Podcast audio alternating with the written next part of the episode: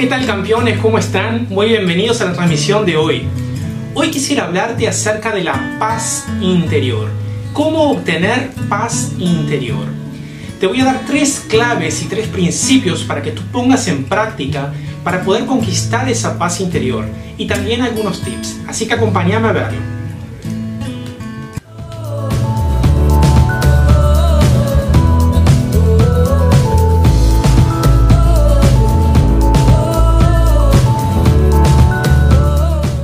Nosotros perdemos nuestra paz muchas veces porque no podemos manejar tantos problemas a la vez, tantas decepciones, tantas tormentas que se levantan, tantos problemas por resolver y por afrontar.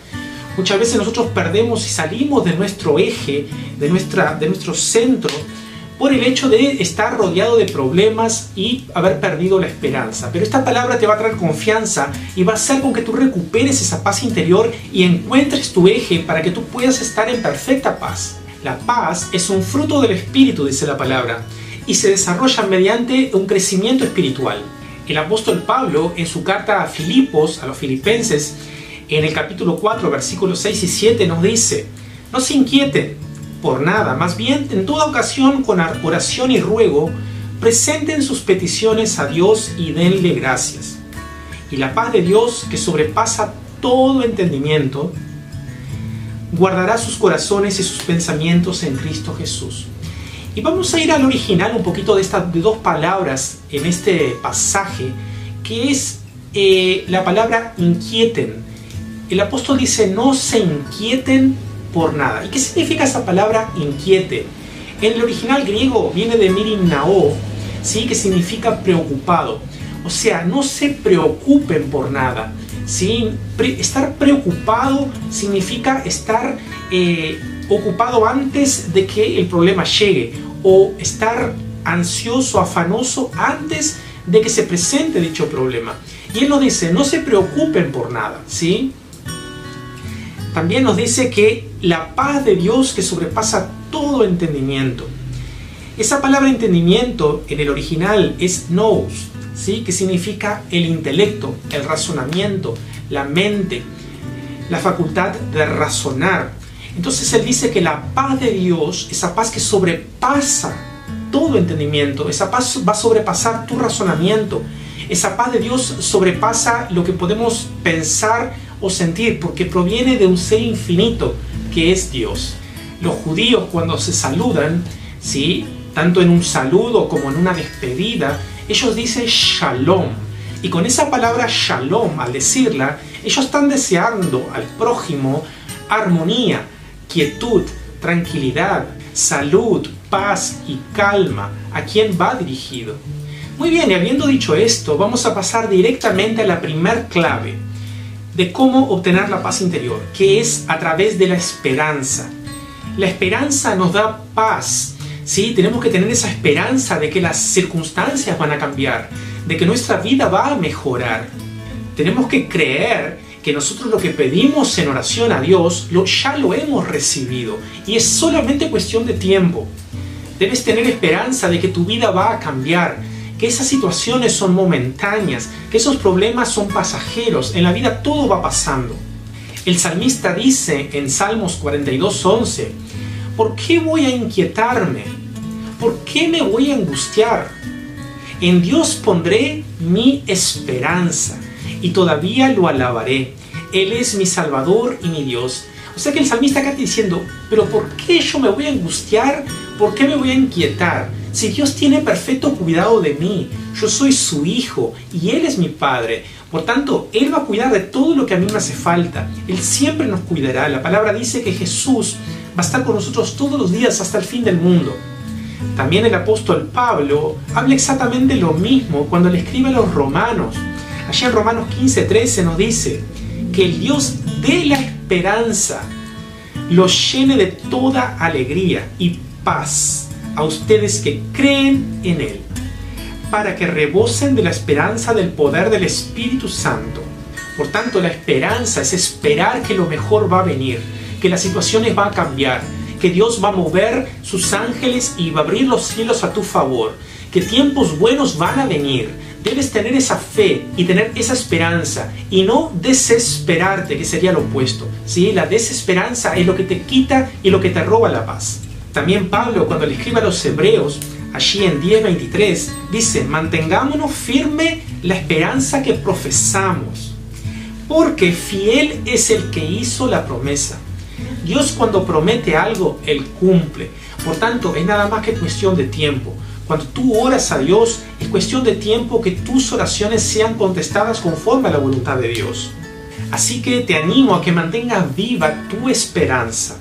Y vamos a pasar a la segunda clave, que es la intimidad. ¿Sí? La intimidad es una clave y es poderosa para que tú conquistes esa paz interior. Tener intimidad con Dios nos hace aumentar nuestra paz interior. ¿Por qué? Porque precisamente Dios nuestro Señor es el Rey de la paz. La paz es un fruto del Espíritu de Dios, por tanto, el que contiene la paz y que en esencia es la paz, es el Señor. Por tanto, cuando nosotros nos acercamos a Él, nosotros obtenemos esa paz. Entonces, como el Señor es el Rey de la paz, Jesús es el príncipe de la paz. Isaías nos habla de esto en el capítulo 9, versículo 6, cuando nos dice, consejero admirable, Dios fuerte, Padre eterno, príncipe de la paz. Nosotros somos enemigos de Dios por medio del pecado, pero cuando nosotros nos reconciliamos con Dios, cuando hacemos las paces con Dios, entonces esa paz toma una dimensión mucho mayor en nuestras vidas. Tanto es que en Mateo 11, 28 Jesús dice, vengan a mí todos los que están cargados y cansados, y yo os haré descansar. Entonces, ir a Jesús cuando tú estás cansado, cuando tú estás cargado, cuando estás lleno de problemas, cuando estás lleno de aflicciones y cosas que te quitan la paz, te hace que tú puedas descansar.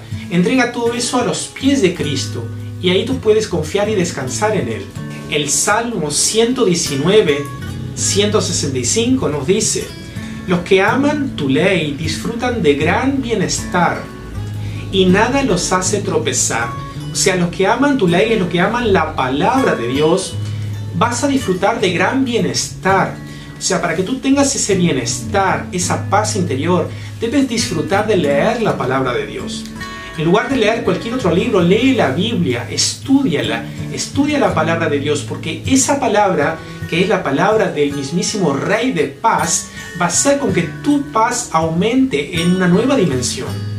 Muy bien, y ahora quisiera pasar a la tercera y última clave para que tú obtengas la paz interior, que es la confianza. Debes hacerte la siguiente pregunta. ¿Qué me está preocupando en este momento? ¿Qué es lo que me aflige?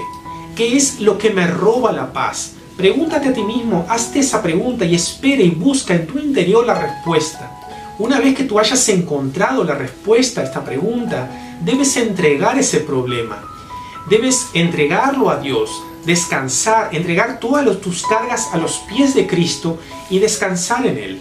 Dice el profeta Isaías en el capítulo 40, versículo 31, pero los que confían en el Señor renovarán sus fuerzas, volarán como las águilas, correrán y no se fatigarán, caminarán y no se cansarán. Como consecuencia de tu confianza en Dios, tú vas a renovar tus fuerzas. Y cuando corras o cuando camines, no te vas a fatigar ni te vas a cansar, no te vas a poner ansioso.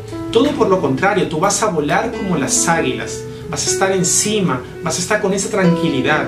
Debemos tener plena confianza en el Señor. Allí en Salmos 119, 114 nos dice que tú eres mi escondite y mi escudo en tu palabra he puesto mi esperanza. También allí en Isaías 26.3 nos dice, tú guardarás en completa paz aquel cuyo pensamiento en ti persevera, porque en ti ha confiado.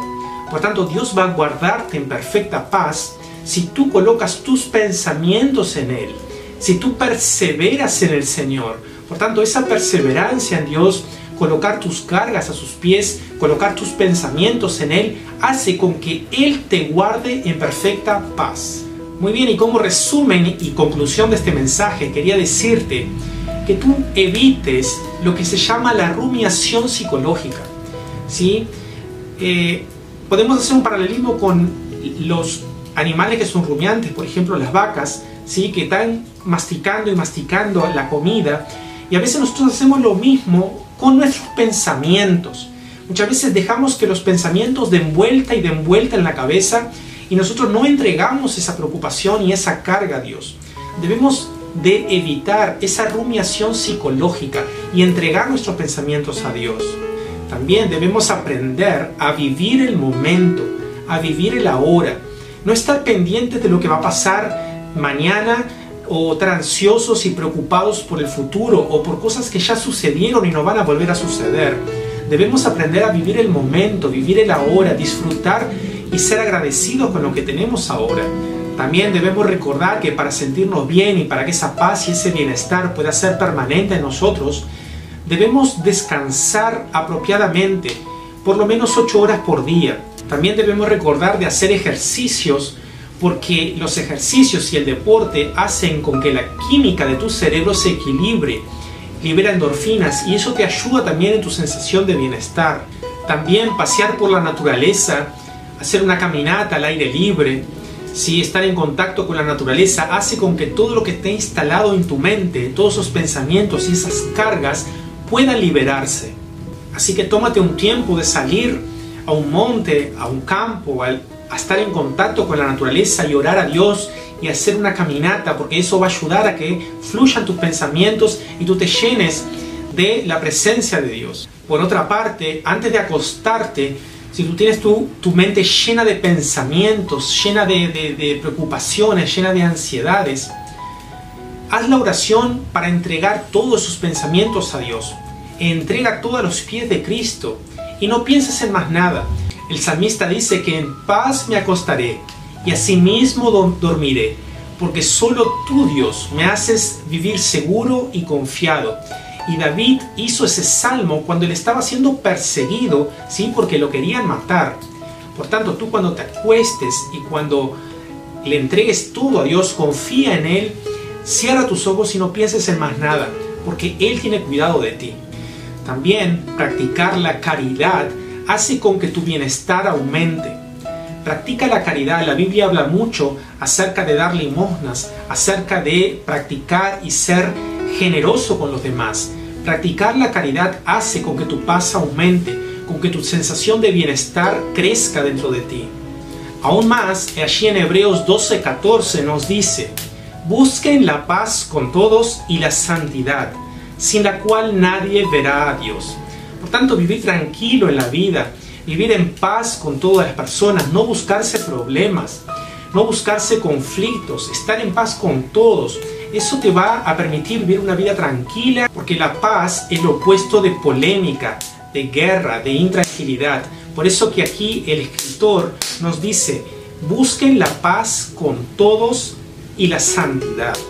Jesús también hablaba esto allí en Mateo 5:9, cuando él nos dice, dichosos los que trabajan por la paz. O también en otras versiones dice los pacificadores, porque serán llamados hijos de Dios.